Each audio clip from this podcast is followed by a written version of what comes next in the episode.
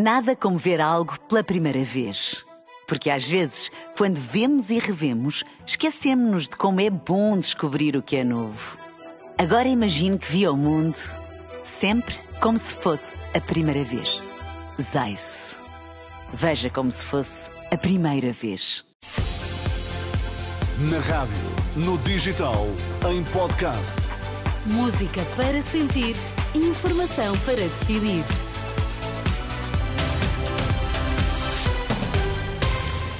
Tempo de notícias na Renascença. Quais são os destaques a esta hora? O Hamas libertou na última noite duas luso-descendentes. O cessar-fogo temporário entra hoje no terceiro dia. Luís Montenegro propõe aumentar as pensões mais baixas para 820 euros até 2028.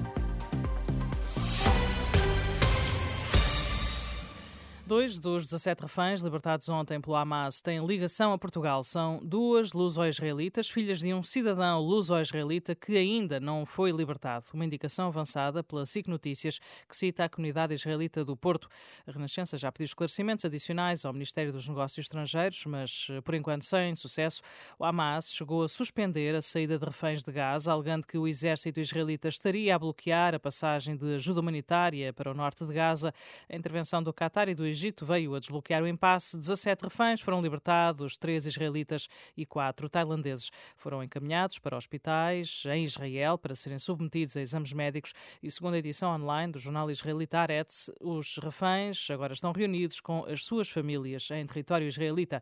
Como parte do acordo estabelecido para a troca de reféns do Hamas por prisioneiros palestinianos, as autoridades de Israel libertaram na última noite 39 prisioneiros, ao todo seis mulheres e 33 crianças.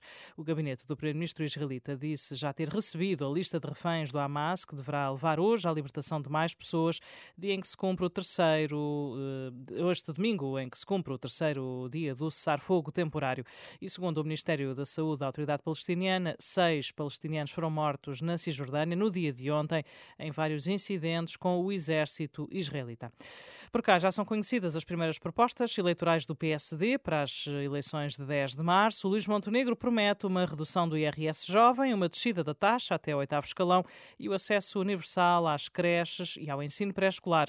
No discurso de encerramento do Congresso Extraordinário que decorreu em Almada, o líder do PSD prometeu ainda o aumento do complemento solidário para idosos, eh, prometeu aumentar as pensões mais baixas para 820 euros até 2028. Nessa intervenção, o líder do PSD não esqueceu as críticas ao Partido Socialista, classificando António Costa, Pedro Nuno Santos e José Luís Carneiro como, disse, farinha do mesmo saco.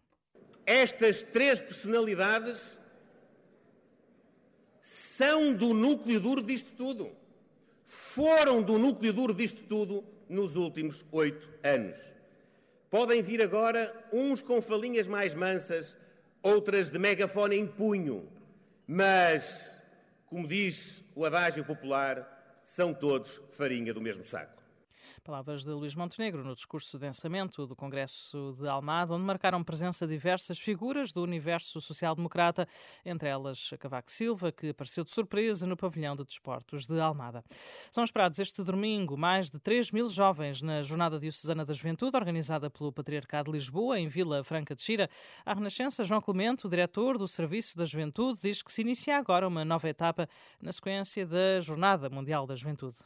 E, e, nós olhamos para a Jornada Mundial não como um fim, digamos assim, como algo que foi o, o, cortar a meta, mas vemos a Jornada Mundial como o início desta nova etapa. E aquilo que nestes últimos três meses os jovens também têm feito é uma experiência de saborear, por um lado, aquilo que foi a Jornada Mundial da Juventude, mas também têm este desejo de voltar a reencontrarem-se. E por isso, aquilo que nós eh, gostaríamos muito era que esta jornada fosse este recomeço, este este descer do monte que foi o, a transfiguração da Jornada Mundial da Juventude e agora no dia a dia de cada jovem possam um, encarnar aquilo que foi a mensagem da Jornada Mundial da Juventude e que possam ser, de facto, discípulos de Jesus e apóstolos da, da esperança. João Clemente, diretor do Serviço da Juventude do Patriarcado de Lisboa, em declarações à jornalista Ana Catarina André.